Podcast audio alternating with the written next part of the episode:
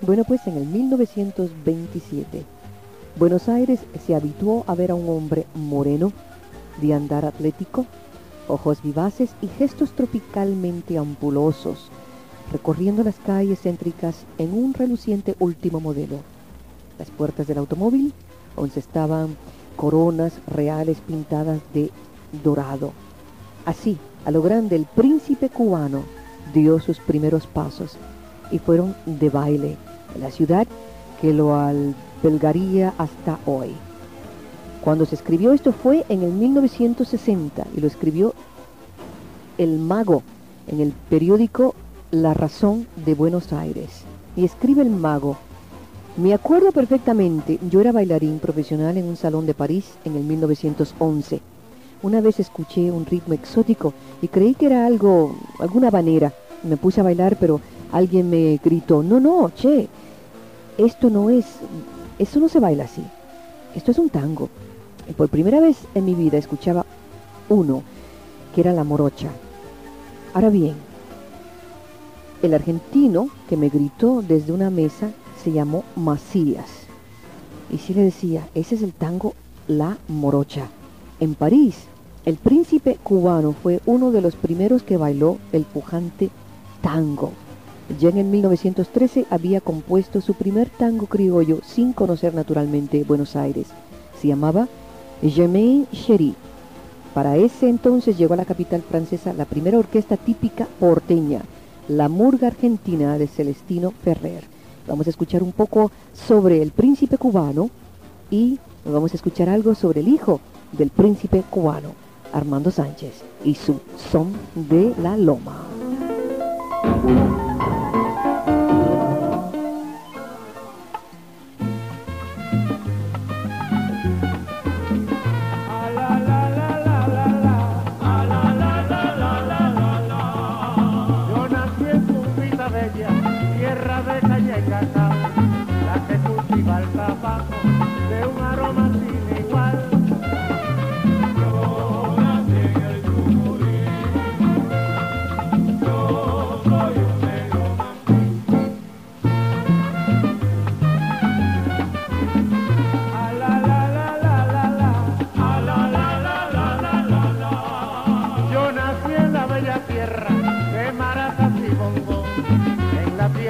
una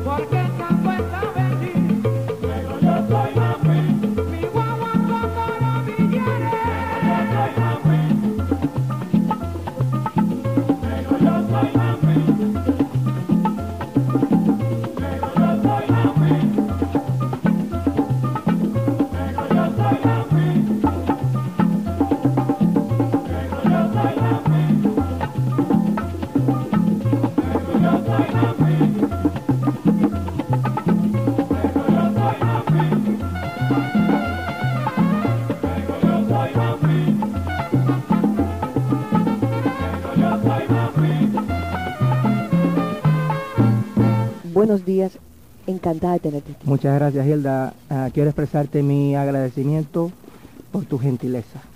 Ay, ay, ay, ay, ay. Ale- Mi curiosidad por la historia de tu familia, tu papá, el príncipe cubano, y tu historia propia. ¿Quieres volver un poquito hacia donde yo comencé? Eh, París y el príncipe cubano. Háblame de él. Bueno, eh, mi padre fue por accidente el primer chansonnier y maestro de ceremonia. Sucedió de esta manera en París. Cubano, el primer, El, el primer chan- chansonnier, sí, que, o que sea, es, se- chansonnier era el maestro de, de ceremonia que entretenía. ajá, Y fue por accidente. Después de haber hecho su número en el Teatro Olimpia, ¿dónde? en París. Ajá, había una señora que no sé a qué se dedicaba, que se llamaba Madame Corinto. Parece que se le hizo tarde y no aparecía. Entonces mi padre le dijo al director de escena, por favor déjeme salir otra vez. Entonces el director de escena dijo, pero si ya tú hiciste tu, tu número, entonces él le dijo, no, yo puedo entretener al público mientras tanto. Y se fue a la escena y empezó a hacer chistes porque él hablaba como cinco o seis idiomas, eh, la serie él parodias, imitaciones, etcétera, etcétera, y tranquilizó al público y el público siguió encantado de la vida hasta que llegó Madame Corinto y hizo su número. Y ahí nace por primera vez el maestro de ceremonia. Interesantísimo. ¿Cómo llega tu papá a París? Bueno, mi padre fue becado a los 14 años al- a la escala de Milán, en Italia. Entonces, allí estudió armonía, composición y canto. Pero eh, parece que era un hombre muy inquieto y dejó los estudios a la mitad, compró un landó, que era en aquella época era un coche de, de caballos, le puso una corona real, se autotituló el príncipe cubano y empezó a bailar y recorrió toda Europa, llegó a la corte de, del zar Nicolás en San Petersburgo, esto fue primero antes de la Primera Guerra Mundial. Ajá. Enseñó a bailar el- a Juan de Borbón, que era pretendiente del trono español de la época, el príncipe de Gales, y como se codió con la nobleza de la aristocracia de Europa, pues el nombre que se puso le vino bien, el príncipe cubano. Oye, pero hablemos de, de dónde nace tu papá. Bueno, mi padre nació en Oriente en, en el siglo pasado, en Santiago de Cuba. Él era nieto, no, yo soy nieto, él era hijo del general Sánchez Figuera, que fue jefe de la escolta Maceo, general de división, así que mi abuelo peleó en la, la guerra de independencia. Y mi padre es, fue el, el hijo del el primogénito. Ya, Ángel Sánchez Carreño. Carreño. Ya, ya, ya. A los 14 años ya se fue para Italia. Para Italia. Y ahí fue donde empezó el Empezó su vida artística y nunca se detuvo. Fue una figura muy conocida y los argentinos ya de cierta edad posiblemente se recuerden de mi padre porque el Chantecler, que era el club de él, por muchos años fue el foco de atención de la vida noctámbula de, de Buenos Aires. Allí salió la orquesta de Arienzo, que él la organizó y le puso el mote del rey del compás. Él tenía el, el, el de, de la monarquía, me parece, metido en la cabeza, porque le puso el rey del compás a Juan de Arienzo. Y como por tre- 20 o 30 años, él fue la figura principal de ahí de Chantecler. Y ese era su lugar, era el propietario. También, Ya. en la calle Paraná 440. Y él presentaba, el maestro de Presentaba ceremonia.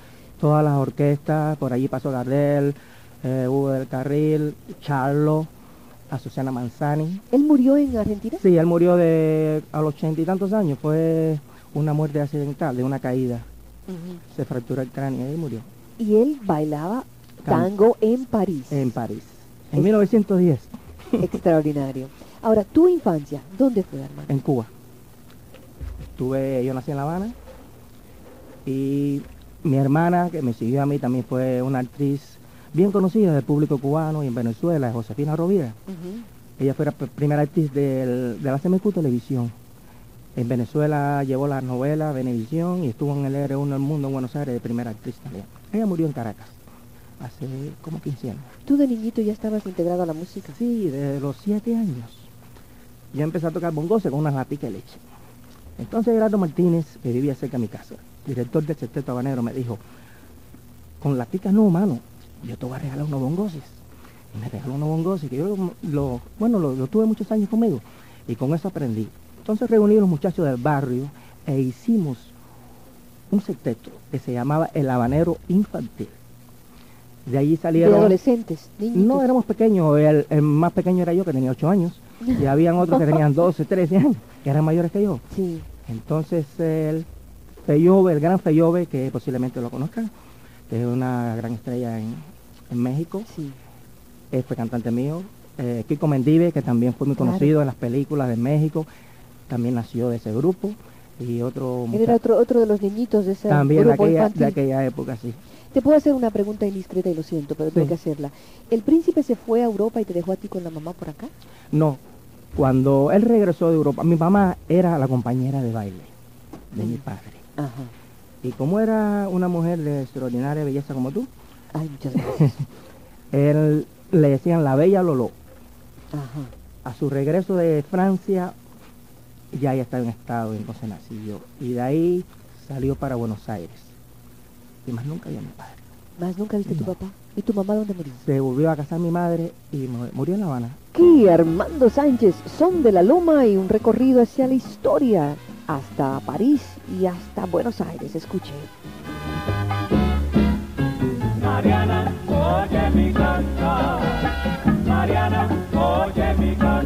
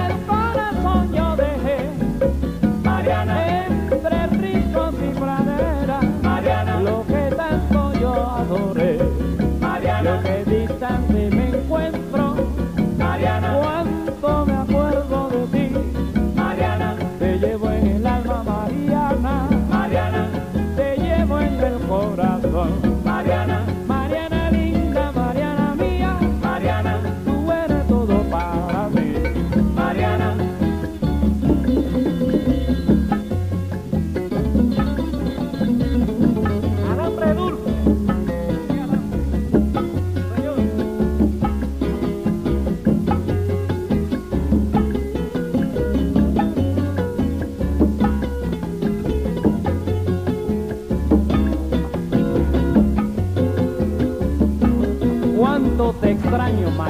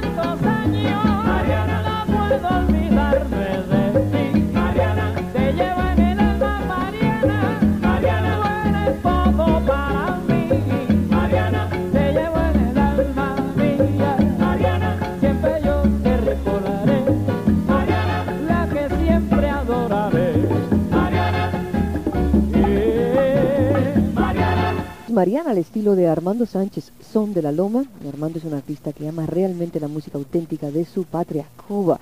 Hemos estado hablando de Armando Sánchez, de su querido y famoso padre, el príncipe cubano, y yo levanté el audífono y recibí una llamada de un gentil caballero argentino que dice que recuerda el príncipe cubano allá en Buenos Aires.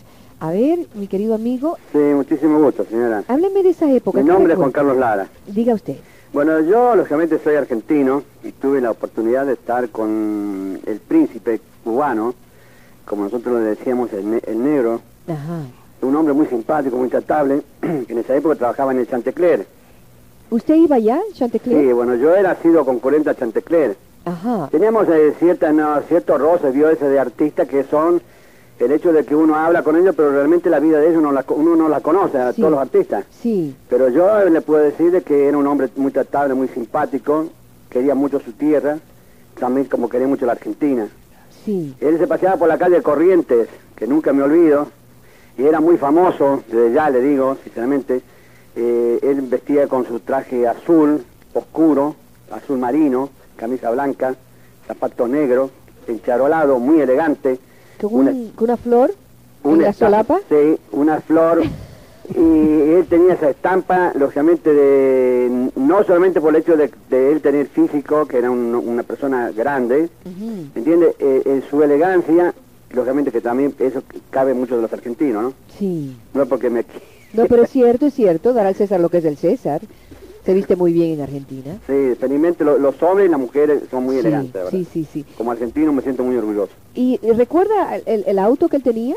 No, no, el auto no, señora. Ya le digo que nosotros no teníamos eh, ese roce. Lo único Sí. que estábamos ahí, siempre íbamos a Chantecler, él hacía las presentaciones, presentaba a Juan D'Arienzo, De Angeli, eh, el Chúcaro, ahí está eh, Argentino Ledesma, Lezica y, y el ballet de, de, de- de Chantecler. ¿De qué año está hablando usted? Mire, yo le estoy hablando de aproximadamente del año 1950, que 50, 48, 50 Ujú.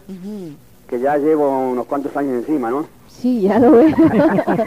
pero qué bueno que tiene tan buena memoria, Sí, recuerda. todo. felizmente ya me estoy por ir también para Argentina de vuelta, señora. Ay, ay, ay. Sí, felizmente. ¿Usted- Le agradezco mucho este país, quiero enormemente, pero me tengo que volver, Ay. porque ya tengo, voy a cumplir 62, Ujú.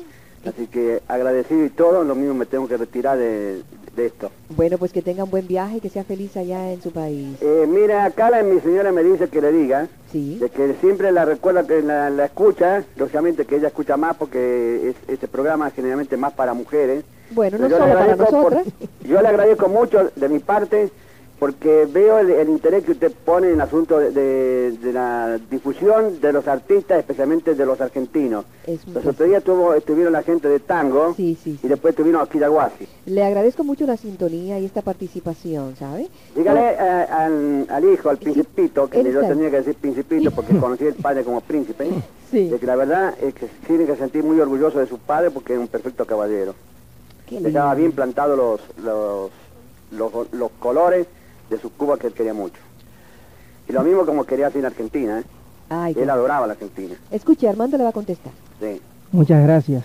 Es muy emocionante oír hablar a alguien de mi padre. Eh, Armando realmente se, se emociona muchísimo. Óigame, esto es, esto es lo que me fascina, esto es comunicación. Cuando usted está, trae a través de una llamada telefónica a, a nuestro público, que quizá podemos contar en- con 250 mil personas, vamos a decir si somos dichosos, que desconocen la trayectoria de Armando, del príncipe, un ser que vivió, que hizo, que en tiempos difíciles, cuando transportarse era una hazaña, cuando no había dinero y todo era desconocido, no teníamos la televisión que nos presentaba todo en la sala.